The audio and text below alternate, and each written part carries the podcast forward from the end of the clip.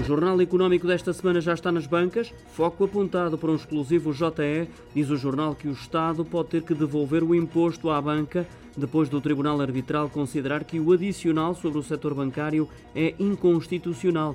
Em evidência está também mais uma subida dos juros em 25 pontos base, decretada pelo Banco Central Europeu, que admite que as mexidas podem não ficar por aqui.